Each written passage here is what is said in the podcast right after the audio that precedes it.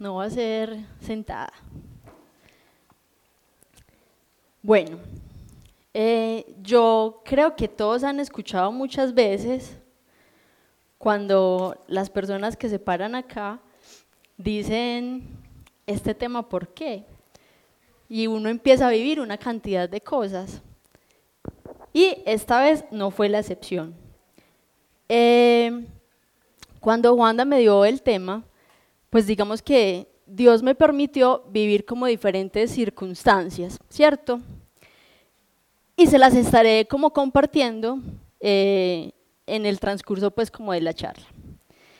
Bueno, les voy a empezar a leer una lectura eh, que literal la estaba copiando ayer con el Espíritu Santo y es como un cuentecito. Entonces les voy a leer.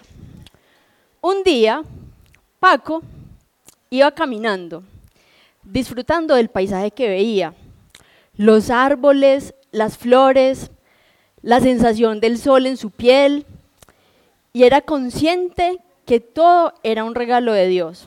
Cuando alguien, el muy desprevenido alguien, le ofreció un caramelo y le dijo que iba a experimentar una sensación mil veces más placentera que el paisaje que estaba disfrutando. Él lo dudó, pero finalmente tomó una decisión y aceptó probar ese caramelo. Al principio sintió incomodidad. La textura era como arenosa, no, no era como tan chévere. Pero después, a pesar de que no era agradable lo que estaba sintiendo, siguió comiendo. Y en un instante, así súper desprevenido, sintió una, una explosión de placer. En sus papilas gustativas fue súper indescriptible ese sabor nuevo que descubrió y un minuto después se sintió súper desorientado. Paso seguido, sus ojos se encontraban en otro universo. Veía cómo figuras se formaban y giraban. En su cerebro se empezaron a formar nuevas conexiones. Después de varias horas, Paco quiso eh, Paco estaba en su casa no, y no tenía idea de cómo había llegado. Pero después, Paco quiso volver a revivir ese momento. Y por más que lo intentaba, no era capaz.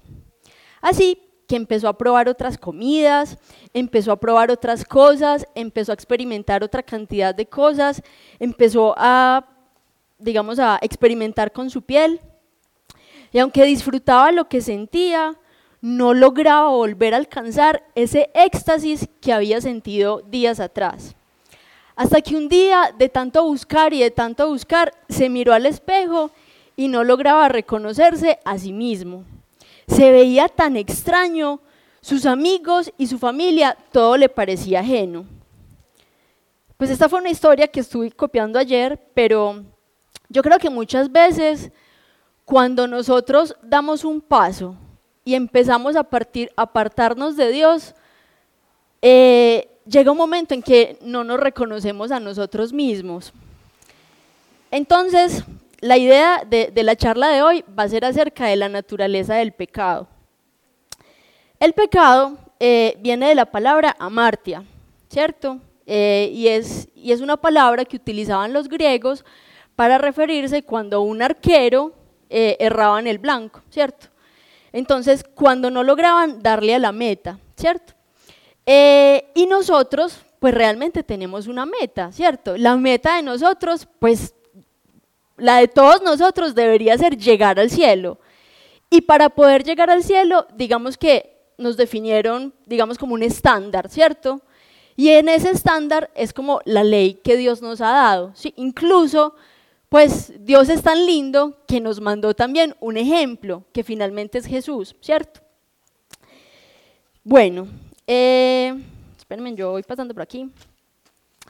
Cuando nosotros nos alejamos de esa meta eh, y cometemos una falta, nosotros cuando pecamos lo hacemos por dos circunstancias, o bueno, o más bien de dos maneras, creo que es la, la palabra adecuada.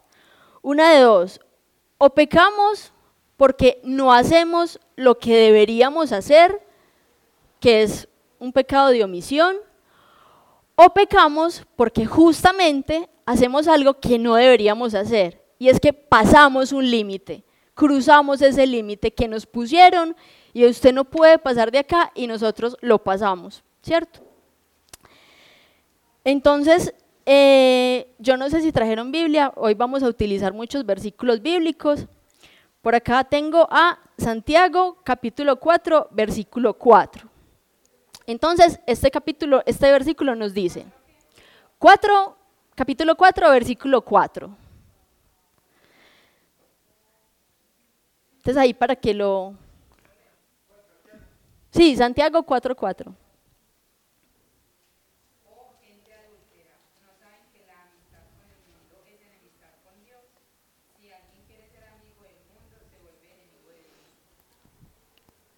Entonces, ¿qué nos dicen? O sea, si vamos a ser amigos del mundo, nos volvemos enemigos de Dios. Eh, muchas veces, y yo sé que a veces es muy difícil, pero uno busca encajar. O sea, uno como que necesita pertenecer a algo. Y cuando uno está, no sé, en, diferentes eh, situaciones, en el colegio, en la universidad, en un trabajo, con amigos, uno busca encajar. Y eso es algo como normal, porque uno si uno mira a los amigos, a veces se parecen a nosotros, ¿cierto? Porque buscamos como pertenecer a algo. Pero hay que tener mucho cuidado porque ese querer pertenecer a algo nos hace flexibles y, y a veces, como le pasó a Paco, terminamos perdiéndonos, ¿cierto? Entre todas las cosas que estaba escribiendo, eh, que el Espíritu me, me iba guiando anoche, eh, hace mucho tiempo había visto un video que justamente pues como que lo recordé ayer y es una estrategia de comunicación. Esa estrategia de comunicación se llama la ventana de Overton y es una estrategia que utilizan para volver lo impensable aceptable. Y creo que es algo muy de lo que, de lo que nos ocurre en esta época de la vida, ¿cierto? El ejemplo eh, que busqué es relacionado al canibalismo, pero van a ver como por las cosas que ocurren y por nuestra actualidad, que creo que eso lo han aplicado en diferentes situaciones. Entonces, el primer, la primera escalita o la primera etapa de esta ventana de Overton es de lo impensable a lo radical. Es decir, eh, empezar como a discutir sobre el tema, ¿cierto? A, quitarle como el tabú. Entonces, por ejemplo, el, el, ejemplo que les traigo es acerca del canibalismo. O sea, nosotros hoy en día, si vamos a pensar del canibalismo, pues es un tema totalmente rechazado. Pues yo no me imagino uno compartiendo con alguien, pues que come a otra persona, pues que come carne humana. O sea, eso es algo como impensable. Pues realmente es, es algo muy absurdo, es muy lógico. Y si pensamos no sé, en algunos varios años atrás, eh, pues no era como aceptable, incluso hoy en día no lo sigue siendo. Si pensamos en, un tema como la pedofilia, por ejemplo, es algo que es impensable, ¿cierto? Pues que una persona tenga sexo con un niño, eso no es algo como normal o natural, ¿cierto? Entonces digamos que esta primera etapa es empezar a hablar del tema. Cuando las personas empiezan a hablar del tema, le quitan el tabú, ¿cierto? En la siguiente etapa es de lo radical a lo aceptable. Y es cambiar el lenguaje, ¿cierto? Cambiar el significado de las palabras. Entonces ahí es cuando empiezan y entran, por decir algo, los científicos a decir que, por ejemplo, al canibalismo no le digamos canibalismo, sino que digámosle antropofagia, ¿cierto? Entonces, cuando le quitamos como el significado a las palabras y las, y las decimos de otra manera, eh, pues digamos que se empieza a pasar de lo radical a lo aceptable. Y yo creo que es algo que vivimos, por ejemplo, con el aborto. Uno no, pues a nos, pues no, mucha gente le ha cambiado la manera de referirse al aborto y no es matar un bebé, sino que es una bolsa de células. Entonces, cuando tú piensas en una bolsa de células y no piensas en un bebé, pues ya no es tan, tan loco pensar en, matar a un ser humano que se está gestando, ¿cierto? Entonces, ahí, eh, digamos que ahí es cuando los científicos entonces empiezan a buscar, ah, bueno, eh, en la historia, que, o bajo qué circunstancias la gente eh, o en qué tribu se, pues, se practica el canibalismo, ¿cierto? La tercera etapa es de lo aceptable a lo sensato. Entonces pasamos de lo que era impensable a lo radical y de lo radical a lo aceptable. Y ya, la tercera etapa es de lo aceptable a lo sensato. Entonces ahí ya vienen a promover, a promover como la idea. Entonces eh, salen pues como noticias o bajo qué circunstancias, pues incluso yo recuerdo alguna vez que hubo como un avión que se estrelló por allá en, en, en, algo muy, eh, pues que era como en un nevado o algo así y la gente tuvo que comer otros humanos para, ¿cierto? Entonces empiezan a sacar ese tipo de, historias.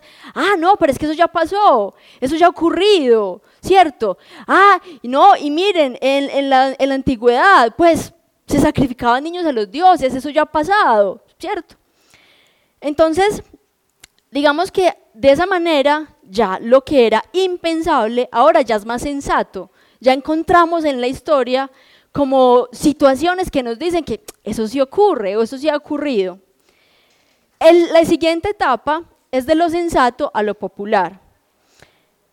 Ya esta parte es cuando empiezan a aparecer las minorías, ¿cierto? Entonces, uno de, los, en el video en el que yo estaba viendo, el, que vi, perdón, eh, o sea, me impactó mucho, yo no sé si todos saben que es una charla TED. Unas charlas TED son como personas como súper especializadas en un tema y hablan acerca de algo. Entonces, eh, pues no es como cualquiera por ahí, sino que es una persona que tiene como conocimiento del tema. Y en ese video hablaban, por ejemplo, de, pues, de un pedófilo, ¿cierto? Pero ahí la manera como se referían a él es, qué pesar, o sea, es que él solo se siente atraído por niños. Pues lo empiezan a, connotar de una manera como, como una víctima, ¿cierto?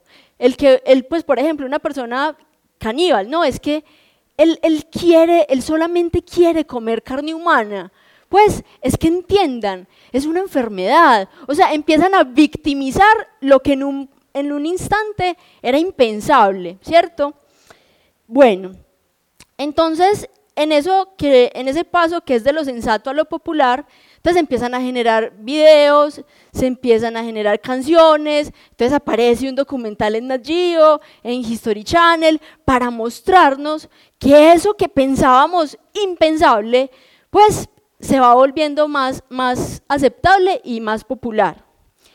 El siguiente punto es cuando pasan de lo popular a lo político, ¿cierto?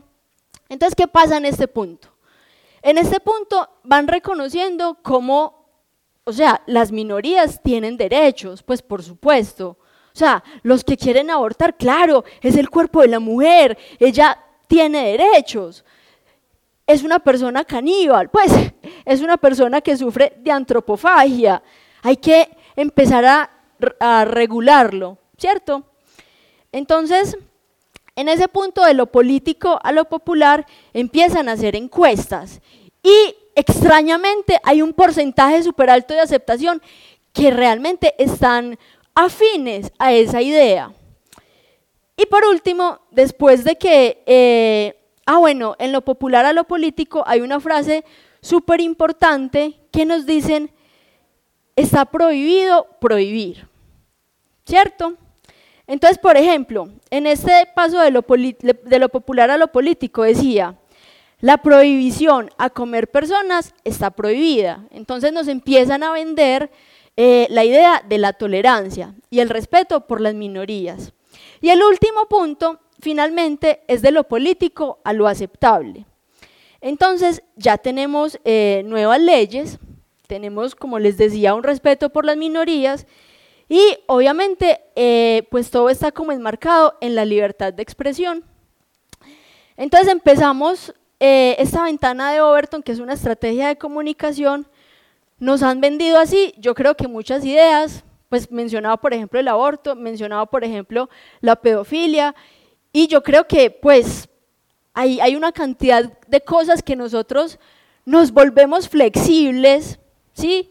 A ese tipo de situaciones o circunstancias. Y cuando sacaba esta información, decían, si se eliminan ante nuestros ojos los límites que protegen a la sociedad, eh, perdón, se eliminan ante nuestros ojos los límites que protegen a la sociedad de la autodestrucción. Yo no sé de pronto qué pasará por sus cabezas mientras les explicaba esta estrategia de comunicación, pero yo creo que en esta época nos han vendido una cantidad de, de cosas que van en contra de la ley de Dios. Y eh, en Isaías 5:20 nos dicen, hay de aquellos que llaman bien al mal y mal al bien, que cambian las tinieblas en luz y la luz en tinieblas, que dan lo amargo por dulce y lo dulce por amargo. Yo creo que nosotros estamos en una época que a mí particularmente me parece muy difícil, porque cuando uno no está en contra de algo, a ti te empiezan a decir, pues ustedes sí son intolerantes, eh, ustedes no tienen respeto por el otro, pero también en Santiago 4.4 nos decían, no saben que la amistad con el mundo es enemistad con Dios, ¿cierto? Si alguien quiere ser amigo del mundo, se vuelve enemigo de Dios. Entonces ahí les dejo como esa primera inquietud. Bueno, sigamos. Eh, hay un versículo bíblico que está en Juan, es en, el capítulo 8, el versículo 34. Y dicen, Jesús les respondió, en verdad, en verdad os digo que quien comete pecado es un esclavo. Eh, pues obviamente yo no conozco sus pecados, cada uno pensará en qué con qué situación tiene que lidiar, pero pues yo tampoco les voy a revelar aquí todos mis pecados, pero sí les quiero comentar y lo que les decía al principio, y es que preparando las charlas, Dios a uno le pule mucho el corazón. Y cuando uno está más chiquito, uno hace muchas estupideces y uno a veces piensa como, ah, no, alguien en algún momento oró por mí y ya fui libre de eso. Pero eh, cuando tú vuelves a caer en un pecado y uno otra vez es, no, pues como fuerte, como Señor, perdón, yo voy a ser fuerte y no lo voy a hacer más.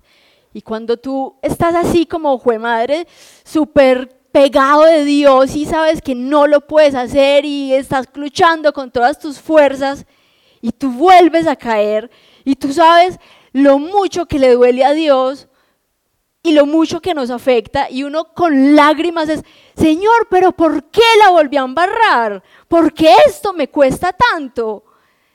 Ustedes no saben, bueno, me imagino que lo sabrán, es lo que a mí me ha, me ha ocurrido en estos últimos dos meses, como Dios, qué rabia yo ser tan débil, qué rabia yo no ser capaz de dejar esto atrás. Entonces ahí lo que pasa es que uno se identifica esclavo de ese pecado y uno sabe que no, no va a ser en mis fuerzas que yo logre liberarme de eso, ¿cierto? Entonces, piensen, cada uno piense qué comportamientos ustedes hacen hoy que en esa intimidad con el Espíritu Santo Dios les ha revelado, hey, eso no me gusta. Ah, esa, esa película que vos ves, vos sabes que esas escenas no me gustan. Ah, esa cervecita que vos a veces te tomás, esa te lleva a tomar otra y otra y ya después querés una botella de tequila, pero le abriste la puerta con esa cerveza. Vos sabes que eso no me gusta. Otra vez estás jugando videojuegos todo el santo día. ¡Ey! Y el Espíritu Santo es como, ¡ey! Suelta el control, suelta el control. Otra vez estás tirada en la cama. Otra vez, todo el día, todo el fin de semana. Ni siquiera te bañaste. Otra vez. Entonces, Muchachos, piensen, ¿qué comportamientos están teniendo ustedes hoy que ya el Espíritu Santo les reveló? Hey, eso no me gusta. Y, miren de qué se sienten esclavos, de qué se sienten esclavos. Y de verdad que, Dios nos ayuda, pues finalmente, ¿a quién vamos a ir si no es a Él? ¿Cierto? Bueno, continuemos. Eh, pues la naturaleza, la naturaleza de algo es como su esencia, ¿cierto? Eh, es la verdad. Es un conjunto de características distintivas que influyen en su forma de pensar, en su forma de sentir o en su forma de actuar. Acá hay una, cita bíblica entre las que buscaba ayer eh, y es Romanos 8, del, del versículo 5 al versículo 8. Yo la voy a leer pues acá. Dice, pues los que viven según la carne piensan en las cosas carnales y los que viven según el Espíritu en las espirituales. Porque el deseo de la carne es la muerte, pero el pensamiento del Espíritu es la vida y la paz. Por lo cual, el deseo de la carne es enemigo de Dios, porque no se somete a la ley de Dios, ni puede en realidad someterse. Los que viven según la carne no pueden agradar a Dios. Voy a leer otra y después hablamos de otro tema.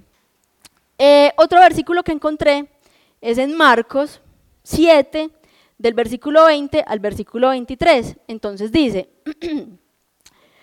lo que sale del hombre es lo que mancha al hombre, porque del corazón del hombre proceden los malos pensamientos, las fornicaciones, robos, homicidios, adulterios, avaricia, maldad, engaño, desenfreno, envidia, blasfemia, soberbia y estupidez. Todas esas cosas malas salen de adentro y hacen impuro al hombre.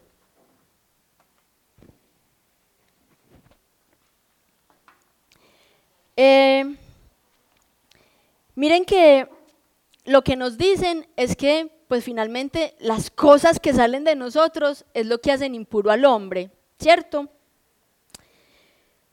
Y digamos que cuando yo leía la historia de Paco, eh, pues ese man estaba disfrutando de su momento con Dios, estaba disfrutando de la creación, de cómo sentir esa caricia que Dios le daba con el sol, pero él descubrió ese caramelo que le hizo sentir una explosión de placer. Y lo que Paco hacía era intentar volver a reproducir eso que sintió tan genial en algún momento. Entonces, eh, yo quiero como preguntarles, ¿qué ocupa su mente? O sea, ustedes la mayor parte del tiempo en qué están pensando. ¿O, a, qué, a, qué, pensamiento es, recurrente que ustedes saben que no le gusta a Dios? Em, pues investigando, eh, pues todos sabemos, digamos que en el cerebro tenemos neuronas, ¿cierto? Y, eh, y estuve buscando más o menos como qué, qué, qué pasa en nuestro cerebro cuando, cuando nosotros sentimos placer, ¿cierto? Entonces, esto es así de la siguiente manera. Si alguien hay aquí, algún experto, por favor me apoya. Yo les voy a, ver, a contar lo que estuve como investigando. Entonces, la neurona es una unidad anatómica final, eh, perdón, funcional e independiente. Entonces, yo les dibujo aquí un segundo más o menos para que me entiendan un poquito mejor. Esto es más o menos, me perdonan que yo no sé dibujar muy bien.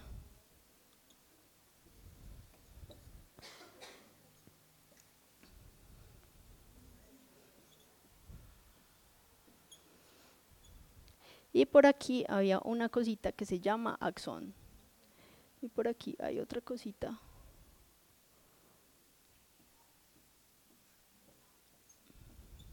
Ay, María. ¿Qué tal pues el dibujo? Bueno, entonces vean pues, una neurona es un cuerpo celular, ¿sí o no? Entonces, las neuronas conducen la información hacia otras neuronas en formas de corriente eléctrica. Las neuronas no se juntan, ¿cierto? las neuronas no, se juntan, sino que de esta neurona pues aquí se generan eh, como unos neurotransmisores. Y esos neurotransmisores son una sustancia química. Y hay una sustancia química en particular que se llama dopamina. Dopamina es como eh, esa sustancia química que es la respuesta como a, a la recompensa, ¿cierto? Eso era lo que yo había buscado. Sí, es la, es, la que, es la que genera como la motivación y la recompensa. Entonces, cuando nosotros sentimos placer, sea porque comimos unas papitas así deliciosas con salsita o una super hamburguesa toda espectacular con queso y tocineta demasiado rica, o estamos muertos de la sed y sentimos esa Coca-Cola con esas burbujitas que eso refresca delicioso, o tenemos sexo, o estamos disfrutando de un atardecer maravilloso, o estamos en la playa y estás en mar y nos revuelca las olas, cada vez que hacemos algo y sentimos placer, se genera dopamina en nuestro cerebro, ¿cierto? Entonces, esa dopamina, digamos que el nivel de intensidad con el que se genera esa dopamina, que se, que se transfiere de una neurona a otra por medio de una corriente eléctrica, eh, dependiendo de esa intensidad con la que sintamos ese placer, se genera mayor dopamina y pues va a tener mayor duración en el tiempo. Entonces, eh, digamos que nosotros, eh, claro, pues si uno siente algo chévere, pues qué rico volver a sentir eso chévere. Y de esa manera es como finalmente se forman las adicciones. Y por eso era Paco queriendo hacer de todo para volver a sentir esa explosión de placer, ¿cierto?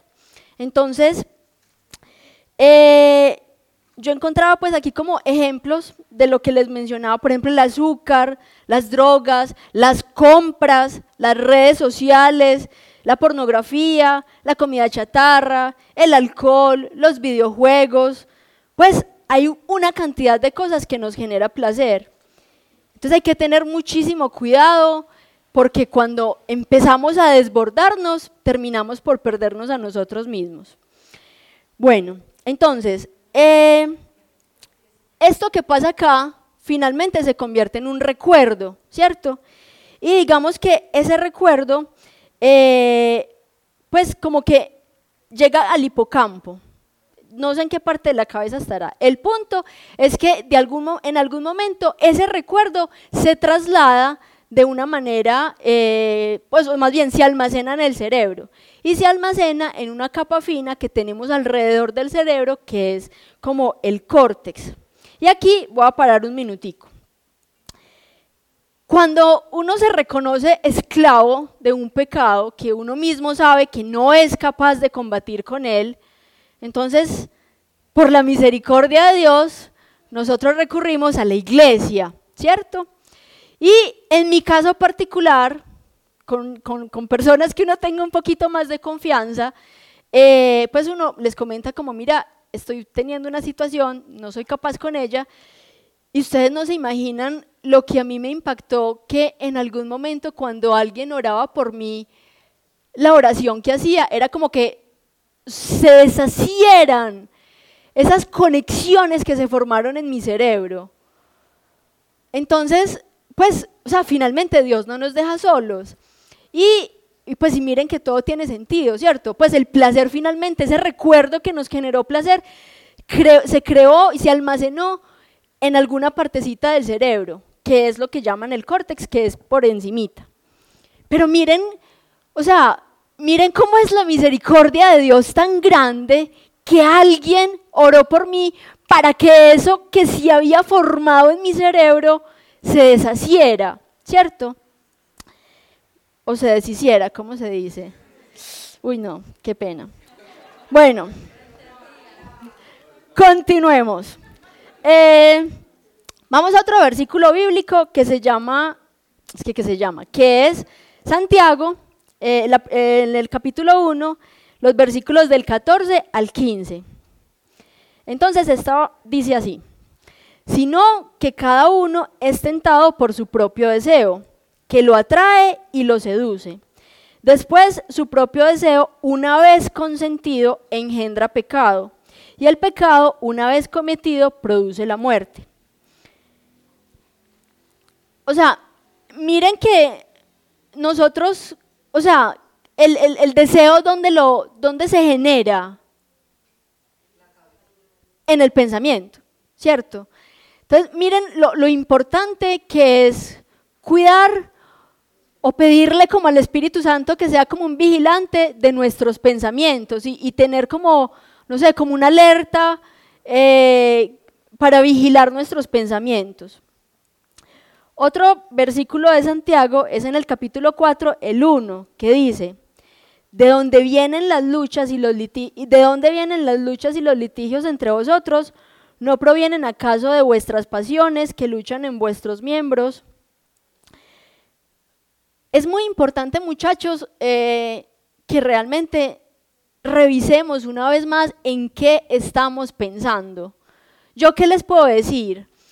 pues si hay algo que a uno le genera placer, ¿cierto?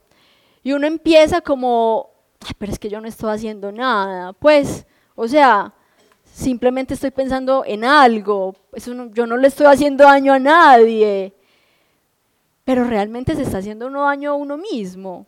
Pues, finalmente, yo creo que alguna vez le escuché, no sé si a un profesor o en uno de los tantos videos de YouTube, que a veces el cerebro no reconoce como, eh, o sea, qué es lo que de pronto como imaginamos o visualizamos y qué es lo que vivimos.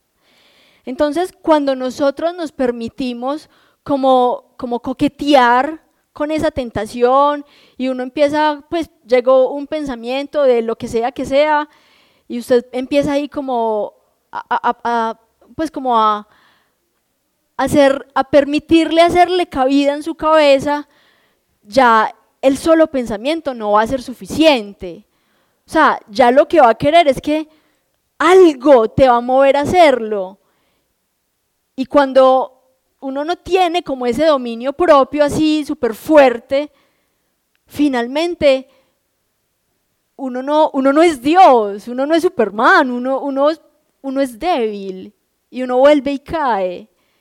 Y créanme que, que cuando uno es consciente que uno eso que está haciendo no le gusta a Dios, eso es tan doloroso.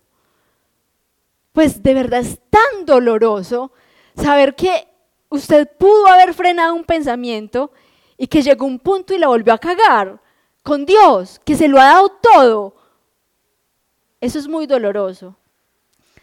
Entonces, antes de que, de que vayan a dar ese paso, antes de, de, que, de que miren los que están casados, que hay una niña en el trabajo, como hablo de rico con esta vieja, ve súper chévere, no sé qué, vamos a salir a comer, pues no hay problema, es una comida. Pero cuando tú empiezas a compartir mucho tiempo con esa persona y de repente un momento usted se encontró en la entrada de un motel y, parce, ¿qué estoy haciendo? Pues, o sea, es que usted no pecó cuando llegó al motel, bueno, o después de que salió al motel, o en fin, Usted pecó en el momento en el que le abrió la puerta a esa persona. O cuando usted está, en vez de, no sé, sacar ese momento de intimidad con Dios, y ahí me incluyo, y, está mejor viendo videos, viendo videos, y eso genera un montón de dopamina en el cerebro, y uno es viendo videos y viendo, soltás ese celular, Señor, no soy capaz. Pero, o sea, traten de, vigilar ese, primer pensamiento, es como lo que les quiero decir. Bueno, en fin, pero muchachos, no se me estresen, no se me aburran, que, que hay esperanza, pues finalmente creemos en un Dios que todo lo puede. Y si bien el pecado es la muerte, pues Jesús ya ganó todo por nosotros. Bueno, en fin, continuemos. Eh, ah, sí, la esperanza. Entonces, en primera de Juan, capítulo 1, versículo 9, dice, si confesamos nuestros pecados, Él es justo y fiel, nos perdona nuestros pecados y nos purifica de toda iniquidad. Entonces, miren que, pues sí, el pecado es horrible y el pecado es la muerte, pero tenemos esperanza. En Romanos 5 nos dicen, en el capítulo 12, por tanto, así como por un hombre entró el pecado en el mundo y por el pecado la muerte, y así la muerte pasó a todos los hombres porque todos pecaron. Hasta ahí termina. el 17, perdón, dice, si la muerte reinó como consecuencia del delito de, un, de uno solo, con más razón reinarán en la vida por medio de uno solo, Jesucristo, los que han recibido tan abundantemente la gracia y el don de la justicia. Entonces, miren que, listo, ya sabemos que el pecado es horrible, ¿cierto? Pero también nos presentan la gracia. Y nos presentan ese regalo maravilloso que, que no compramos, que no pagamos, que no hicimos nada para merecerlo, sino simplemente ese amor infinito que Dios tiene por nosotros y nos lo grita de una manera que uno a veces es tan ciego y no lo ve. Eh, y lo único que Dios quiere es que simplemente volvamos a Él, es volver a Él. Y ahí dicen muy clarito, si confesamos nuestros pecados, Él nos purifica de toda iniquidad. Es, muy charro porque, pues yo con este tema que les estaba diciendo ahorita, muchas veces yo, yo era bañándome por la mañana y yo era como, pues, bueno, no sé, Dios conoce los corazones. Entonces yo le ofrecía a Dios bañarme con agua fría. Entonces yo le decía, Ah, está lloviendo, está haciendo frío, aquí está el agua caliente, el agua fría. Señor, yo tengo nada que ofrecerte, te voy a ofrecer el agua fría. Señor, y yo todo el tiempo, o sea, les digo, estuve por ahí mes, Señor, límpiame de mis pecados. Y yo como que me quedaba y yo era como, Señor, límpiame de mis pecados. Pues cada uno mirará cómo le, le clama a Dios. Pero digamos que para mí era un signo finalmente de, pues porque el agua purifica. Y yo le suplicaba a Dios como que me limpiara de, mis pecados. Bueno, eh,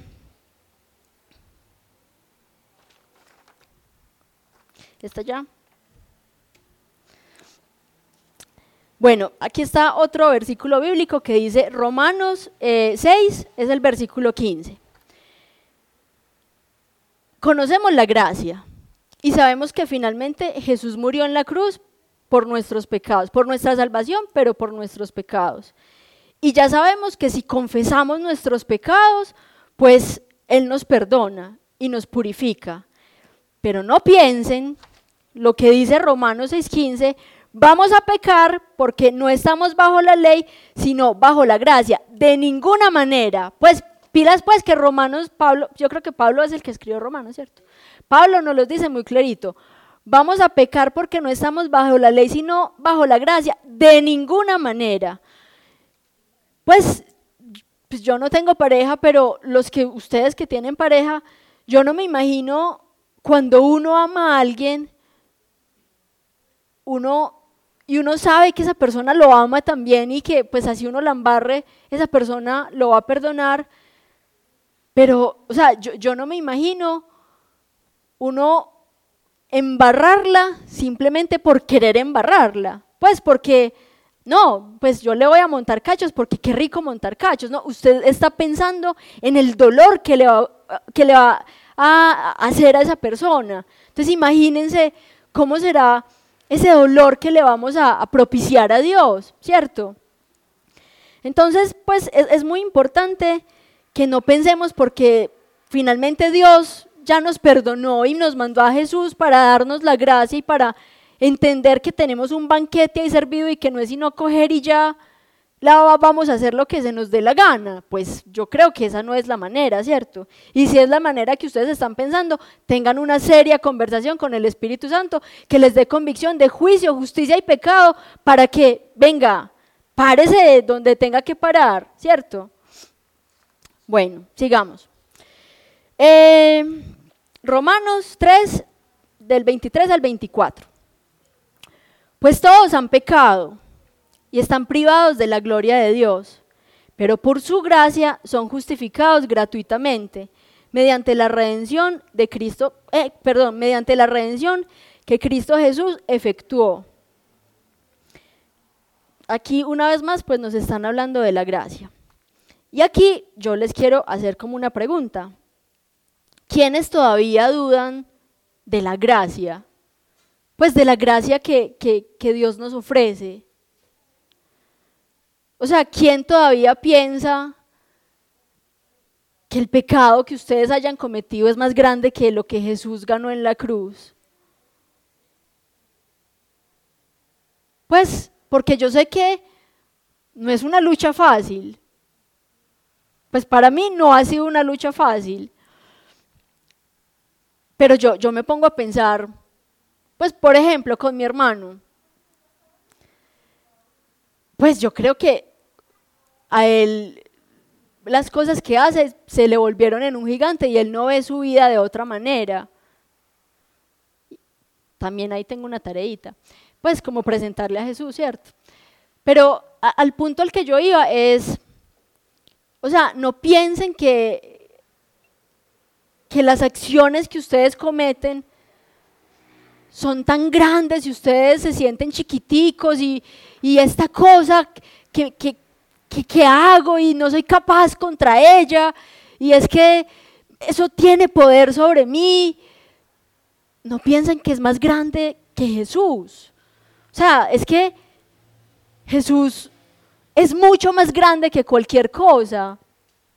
Entonces, cuando, cuando ustedes piensen que, que tienen un problema y que sí, obviamente para uno es muy difícil, pues Ánclense de Jesús, agárrenlo a Él, séquenlo, hasta que tengan esa convicción de, venga, amigo, ya, suelte eso que yo ya, ya, ya, suéltalo, suéltalo.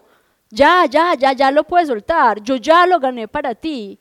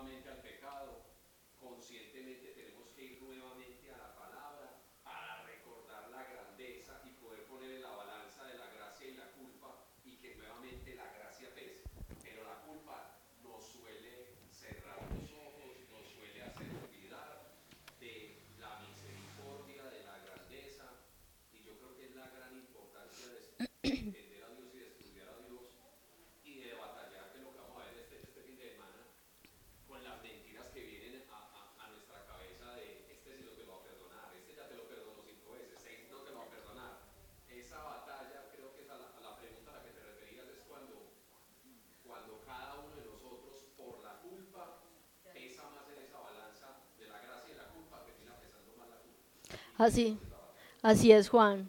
Y, otra cosa en lo que pienso es que, o sea, ¿cuánto nos puede la vergüenza?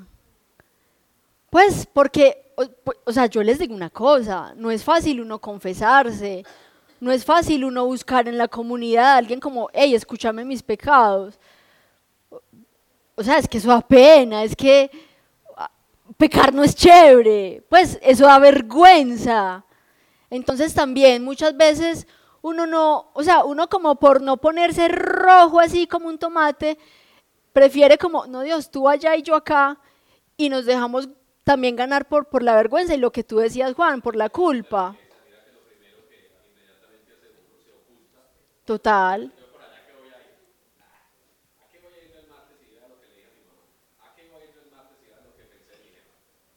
Exacto. Bueno, yo qué más preguntas tenía por acá. Eh, otra pregunta es...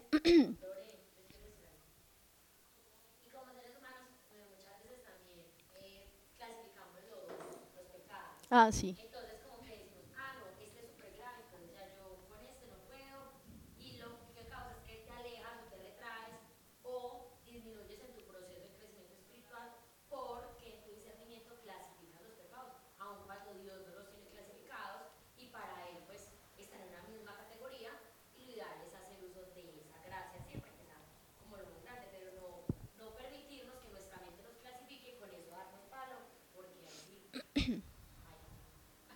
Total.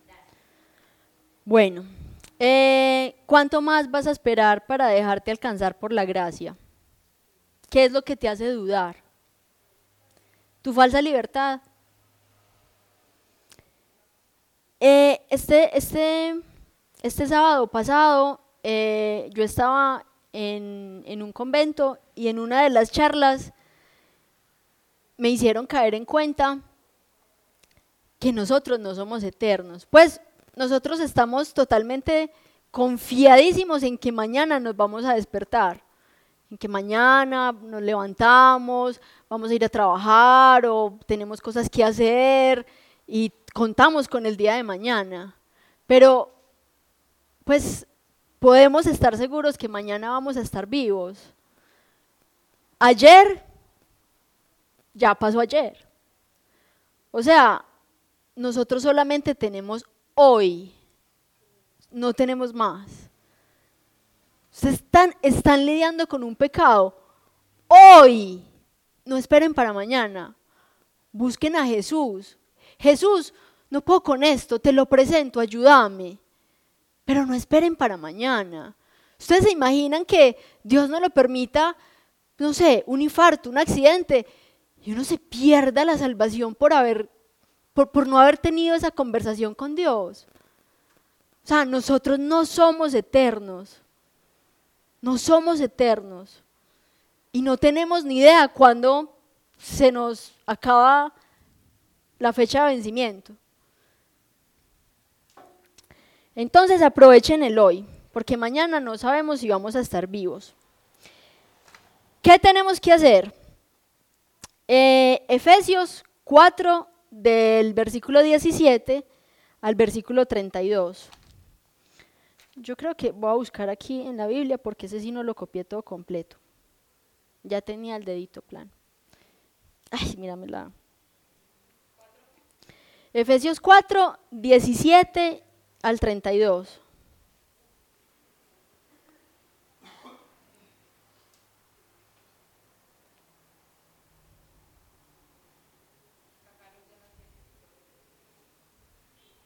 Yo la leo acá para que escuchen acá.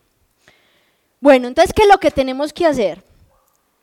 Entonces nos dicen, os digo pues esto y os conjuro en el Señor, que no viváis ya como viven los gentiles, según la vaciedad de su mente, sumergido su pensamiento en las tinieblas y excluidos de la vida de Dios por la ignorancia que hay en ellos y por la dureza de su cabeza, los cuales, habiendo perdido el sentido moral, se entregaron al libertinaje, hasta practicar con desenfreno toda suerte de impurezas. Pero no pero no este el Cristo que vosotros habéis, pero no es este el Cristo que vosotros habéis aprendido. Si es que habéis oído hablar de él y en él habéis sido enseñados conforme a la verdad de Jesús, a despojaros en cuanto a vuestra vida anterior, del hombre viejo que se corrompe siguiendo la seducción de las concupiscencias, a renovar el espíritu de vuestra mente y a revestiros del hombre nuevo creado según Dios en la justicia y santidad de la verdad. Por tanto, desechen la mentira. Hablad con verdad, cada cual con su prójimo, pues somos miembros los unos de los otros. Si os airáis, no pequéis. No se ponga el sol mientras estéis airados. Entonces ya saben, no digan mentiras, no mientan. Ni deis ocasión al diablo. El que robaba, pues ya no robe, sino que trabaje con sus manos haciendo algo útil para que pueda, para que pueda ser partícipe al que se halle en la necesidad. No salga de vuestra boca palabra dañosa, sino la que sea conveniente para edificar, para edificar según la necesidad y hacer el bien a los que os escuchen. No entristezcáis al Espíritu Santo de Dios, con el que fuisteis sellados para el día de la rendición, de la redención, perdón. Toda actitud, perdón, toda acritud, esta no sé qué es. ¿Alguien sabe qué es acritud? Acritud. El 31. Ah, bueno, yo acá tengo. Desterrad la amargura. Desterrad la amargura, la ira, los gritos, los insultos y toda clase de maldad. Sed más bien buenos entre vosotros, entrañables, perdonaos mutuamente como os Dios, como, como os perdonó Dios en Cristo. Entonces, muchachos, ¿qué nos dicen? No mientan, no roben, deséchense de la amargura, de la ira. ¿Cuántas personas son a veces como súper irascibles. Es muy fácil que a uno le saquen la rabia, es que es demasiado fácil. Usted va tranquilo manejando y pasa la moto, pasa el ciclista, aquí viene el tractomula, le tiran el bus. Es muy fácil que le dé ir a uno. Pues entonces uno dice como, Espíritu Santo, ayúdame, ayúdame. Es muy fácil, créanme. Y eso pues que yo soy disque paciente. Bueno, eh, no griten, no insulten. Ahí, tienen pues como todas las instrucciones. Bueno, eh, por acá tengo, tenía como otras preguntitas y es, ¿están preparados hoy para encontrarse con Dios? Pues lo que decíamos ahorita de que no somos eternos. O sea, si Dios nos llama hoy, estamos preparados.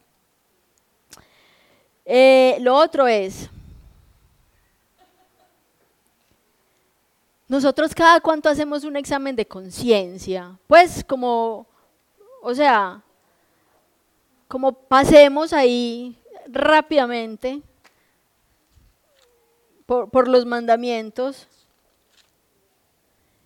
y empecemos por acá. ¿Realmente amamos a Dios sobre todas las cosas?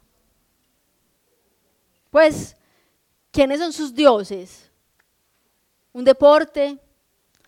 Eh, una persona, los hijos, los amigos, el trabajo. O sea, realmente amamos a Dios sobre todas las cosas. Pues es lo primero que nos llaman a hacer, ¿sí o no? Y yo creo que muchísimas veces eso no lo hacemos. Pues yo no les cuento cuántas veces yo me he quedado viendo una película en vez de ir a misa un domingo. Pues y es algo tan sencillo, o sea, ¿cuántas misas hay en un domingo y yo prefiero ver televisión? Y otras veces es, em, ¿cuántos dudamos del amor de Dios? O sea, hay que amar a Dios sobre todas las cosas y Él nos ama. ¿Cuántos dudamos de ese amor? ¿Cuántas veces uno dice, y yo lo he dicho mil veces, Dios, tú no me escuchas? Y eso no es dudar del amor de Dios. Cuando uno no ama a alguien, uno no lo escucha. ¿Dónde está la confianza? Entonces, otro de los mandamientos nos dicen que es amar al prójimo como a ti mismo. Nosotros sí nos amamos. O sea, ¿cuántas veces ni nos cuidamos? ¿Cuántas veces no dormimos bien? ¿Cuántas veces no comemos bien? Pues recordemos que nosotros somos templos del Espíritu Santo y este cuerpo que nos dieron tenemos que cuidarlo. ¿Cuántas veces no nos estamos amando nosotros mismos? Otro de los mandamientos de la ley de Moisés decía, no jurar su santo nombre en vano. ¿Cuántas veces uno dice, te lo juro, te lo juro por Dios que yo sí lo hice? Yo mandé ese correo a las 5 y 30. ¿Cuántas veces no somos conscientes de lo que estamos diciendo. Pues, y, miren que, en el Antiguo Testamento nos decían que muchas veces, pues, no, o sea, ni siquiera mencionaban el nombre de Dios por respeto. ¿Y cuántas veces nosotros decimos puras bobadas y faltamos al nombre de Dios? Este otro, eh, santificar las fiestas, honrar a padre y madre, Dios mío bendito, honrar a padre y madre. ¿Cómo la van ustedes con ese? A mí a veces me cuesta tanto. Yo, Dios sabe que yo amo a mi mamá, pero si yo les contara lo que a veces pasa por esta cabeza, es tan triste uno saber que una persona que lo ha dado todo por uno y uno sea tan desagradecido y uno sea tan intolerante. Ustedes honran a, sus, a sus papás y a sus mamás. Y miren que es un mandamiento con promesa. Pues ahí tiene la inquietud. No matar es el quinto mandamiento. Muchas veces uno dice, yo no robo, yo no mato, pero ¿ustedes no creen que a veces odiar a alguien es matarlo? Que a veces cuando uno habla mal de alguien es matarlo. O que a veces uno siente ese resentimiento que ni siquiera sabe de dónde salió. Eso no es matarlo. O cuántas veces eh, uno, uno se encuentra pues con, amigos o, con amigas que, que uno escucha la manera como, como se tratan, por ejemplo, en las parejas y uno es como, o sea, hay un maltrato psicológico a veces, con amigos o con las parejas o con los hijos. Eso no es matar su corazón.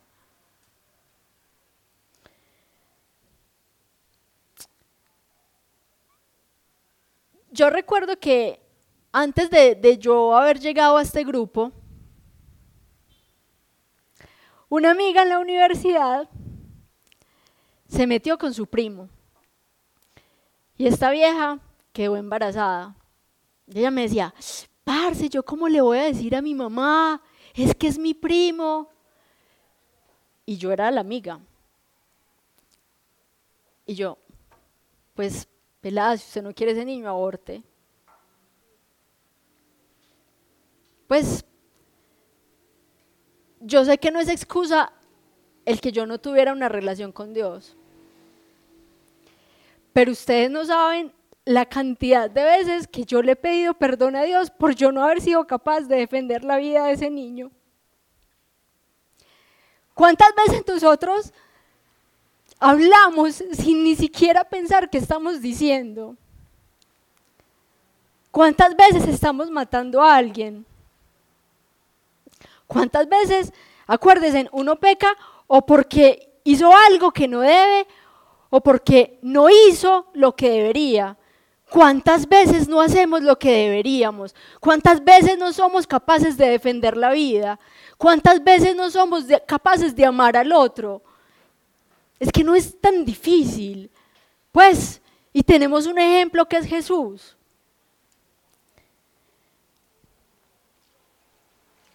¿Cuántas veces, a veces, le, permitimos a los demás, parce, vos estás muy estresado, ve, tomate estas pastillas, en vez de, hey, busca a Dios.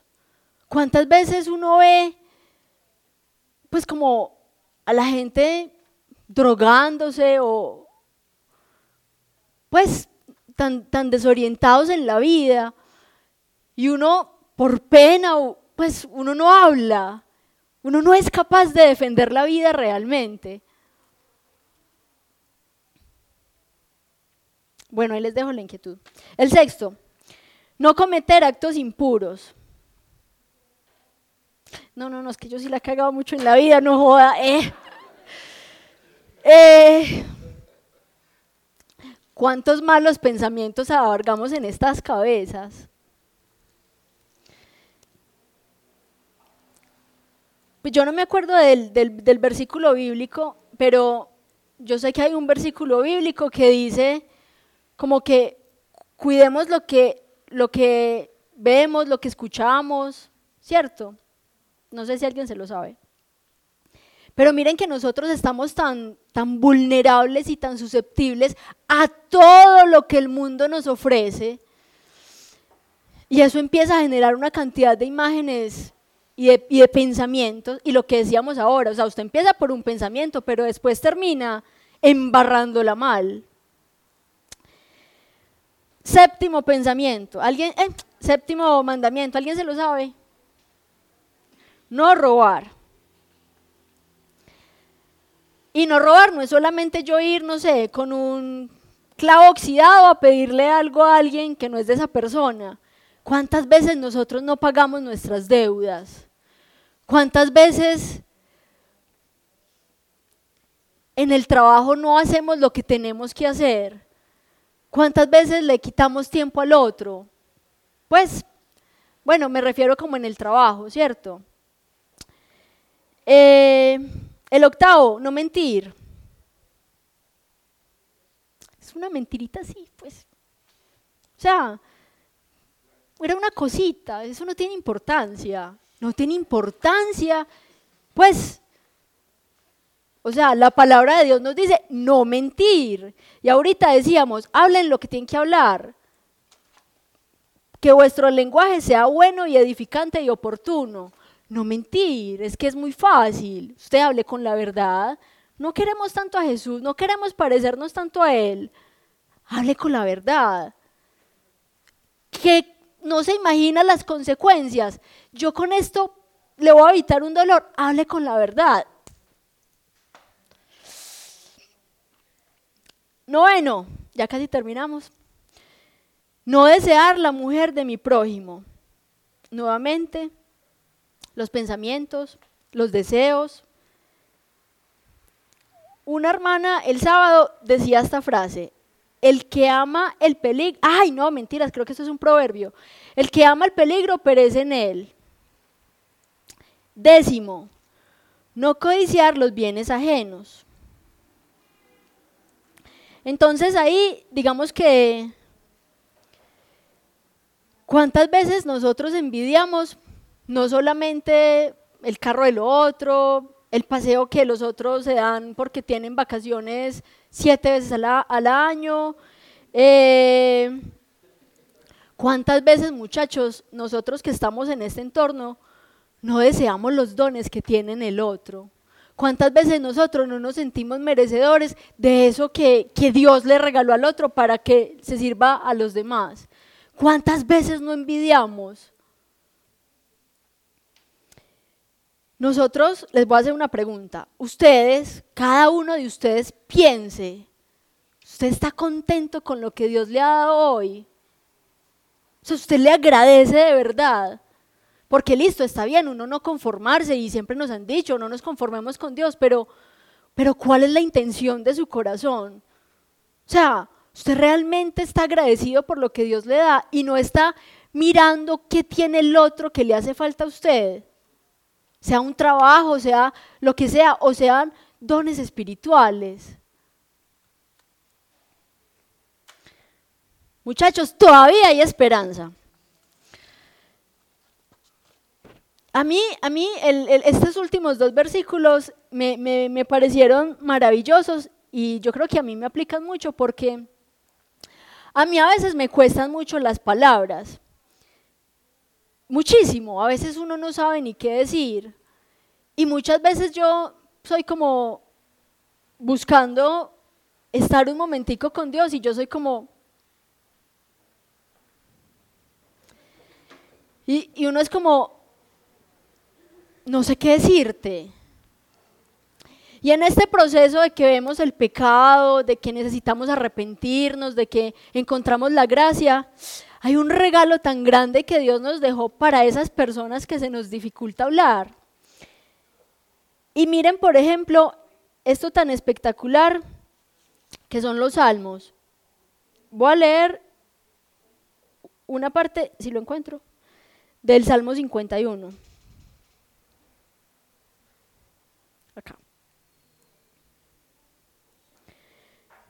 Bueno, entonces dice, cuando el profeta Natán le visitó, después de aquel se había unido a Betsabé. Tenme piedad, oh Dios, según tu amor. Por tu inmensa ternura, borra mi delito. Lávame a fondo de mi culpa y de mi pecado. Purifícame pues mi delito yo lo reconozco, mi pecado sin cesar está ante mí. Contra ti, contra ti, Señor, he pecado. Lo malo a tus ojos lo cometí, porque, porque aparezca tu justicia cuando hablas y tu victoria cuando juzgas. Mira que en culpa ya nací, pecador me concibió mi madre, mas tú amas la verdad en lo íntimo del ser y en lo secreto me enseñas la sabiduría. Rocíame con el hisopo y seré limpio. Lávame y quedaré más blanco que la nieve. Devuélveme el son del gozo y la alegría. Exulten los huesos que, machacaste tú. Retira tu faz de mis pecados, borra todas mis culpas. Crea en mí, oh Dios, un puro corazón. Esta versión. Un espíritu firme dentro de mí renueva. No me rechaces lejos de tu rostro. No retires de mí tu Santo Espíritu. Vuélveme la alegría de tu salvación y en espíritu generoso afiánzame. Enseñaré a los rebeldes tus caminos y los pecadores volverán a ti. Líbrame de la sangre, Dios, Dios de mi justicia y mi salvación, y aclamará, perdón, y aclamará mi lengua tu justicia. Abre, Señor, mis labios y publicará mi boca tu alabanza. Pues no te agrada el sacrificio, si te ofrezco un holocausto no lo aceptas. El sacrificio a Dios es un espíritu contrito, un corazón contrito y humillado. Oh Dios, tú no lo desprecias. Favorece a Sion, favorece a Oreisi en tu benevolencia. Reconstruye las murallas de Jerusalén. Entonces te agradarán los sacrificios justos, holocaustos y oblación entera. Perdón, es que se me salió. Se ofrecerán entonces sobre tu altar novillos. Hay, hay otros salmos. Pues miren, cuando ni siquiera tenemos palabras, Dios ya nos dio herramientas, es que todo está ahí. Otro salmo eh, es el 25, espérenme, lo busco.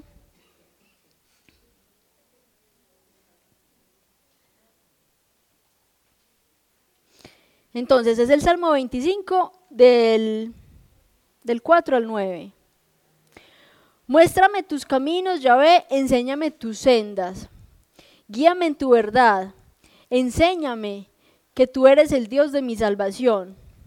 En ti estoy esperando todo el día. Acuérdate, Yahvé, de tu ternura y de tu amor que son de siempre. De los pecados de mi juventud no te acuerdes, pero de tu amor acuérdate de mí por tu bondad. Bueno y recto es Yahvé, por eso muestra a los pecadores el camino. Conduce en la justicia a los humildes y a los pobres enseña tu sendero. Bueno muchachos, ese era el tema que les traía para hoy. ¿Dudas, preguntas, comentarios, sugerencias?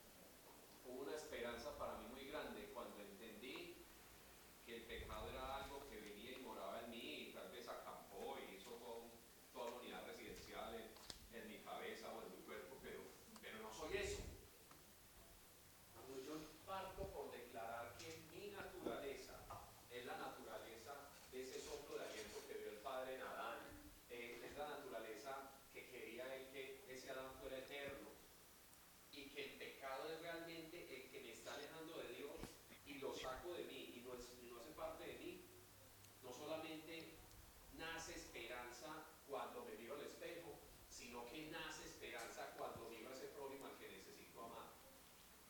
Cuando miro a ese prójimo al que me mandan amar. Y entonces era, era algo que yo, creo que no se puede dejar de, llevar en el mensaje de, del día de hoy en cuanto a la naturaleza del pecado. La naturaleza del pecado es que vos no sos pecado. Tenés un cuerpo y una carne que tiende al pecado,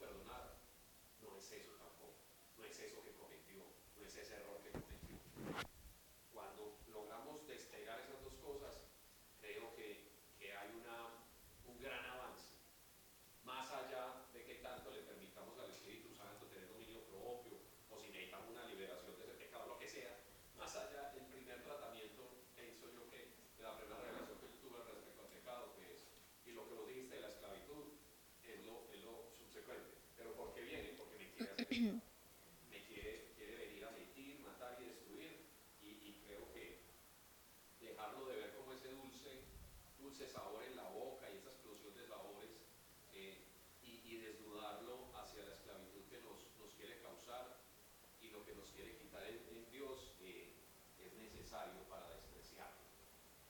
Eso es. Bueno, entonces terminemos como siempre terminamos. Entonces, oremos.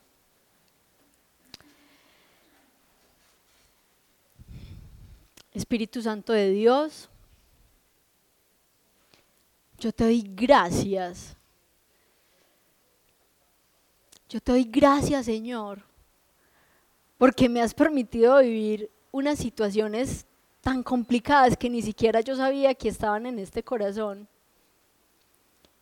Y te doy gracias, Señor, porque finalmente tú todo lo haces nuevo, todo lo renuevas. Y así como has logrado, Señor, librarme de algunas situaciones que yo sé que no te gustaban, en esta noche, papá, yo te pido que a cada una de las personas que están acá, tú les muestres qué es eso que ellos aún hacen que a ti no te gusta. Muéstrale, Señor. Y te pido, Dios, te pido Espíritu Santo, que tú les des la fuerza, que tú pongas esa palabra en su boca, Señor, para que ellos te lo entreguen, que sean capaces de pedirte ayuda a ti, que clamen por ti, que clamen por, por esa liberación que tú das. Te doy gracias, Señor te doy gracias porque nos amas tanto. Porque finalmente no necesitamos hacer grandes esfuerzos, porque tú simplemente extiendes tus brazos y solamente necesitamos dejarnos abrazar por ti. Te doy gracias, Señor, por la vida de cada uno de los que están acá. Te doy gracias, Señor, porque nos llamas a ser luz y sal. Nos llamas a defender la vida, papá. Arráncanos, Señor. Esa idea de, debilidad o esa idea de que, de que qué pena. Arráncanos, papá, eso. Porque somos tus soldados. Y que, más, qué más complacencia, Señor, que, que dártelo todo a ti, que ofrecértelo todo a ti. Yo te pido especialmente, papá, en esta noche, que realmente tú en cada uno de los corazones que están acá, te conviertas y reclames ese puesto de ser el número uno en nuestra vida, de que no es para cuando tengamos tiempo, no, que eres tú el número uno, porque tú nos guías, porque tú todo nos lo das. Yo te pido Espíritu Santo que tú los tomes a ellos y que esa verdad y que esa, esas ganas que a veces nos hacen falta, tú nos las des. Que, que esas palabras que, que tanto nos cuestan, Espíritu Santo, tú nos las inspires. Yo te lo pido, papá. Libéranos de nuestros pecados. Muéstranos los pecados ocultos que nos apartan de ti. No permita, Señor, que nos apartemos nunca más de ti. Agárranos fuerte de la mano, como cuando los papás están en un centro comercial con el niño y no lo sueltan y no lo sueltan. Asimismo, Señor, agárranos a nosotros. No permitas que nos apartemos de ti ni un solo instante y que seas tú, Espíritu Santo, el primero que vigile nuestros pensamientos. Ayúdanos, Señor, a transformar esa mente. Ayúdanos a no creer más las mentiras que hemos creído por tanto tiempo, Señor. Transforma nuestros pensamientos, Dios. Transfórmanos. Destruye, deshace eso que se creó en nuestro cerebro, papá que no somos nosotros, que todavía lo creemos. Destrúyelo, Señor. Te lo pido en el nombre poderoso de tu Hijo amado Jesús. Que seas tú renovando cada parte de ese cerebro, Señor. Que solamente se cree la verdad, Señor. Yo te doy gracias, Dios. Te doy gracias, Dios, porque, porque me permites dar testimonio de lo que tú has hecho en mi vida. Te doy gracias, Dios. Yo todo esto lo declaro en el nombre de nuestro Señor Jesucristo. Amén.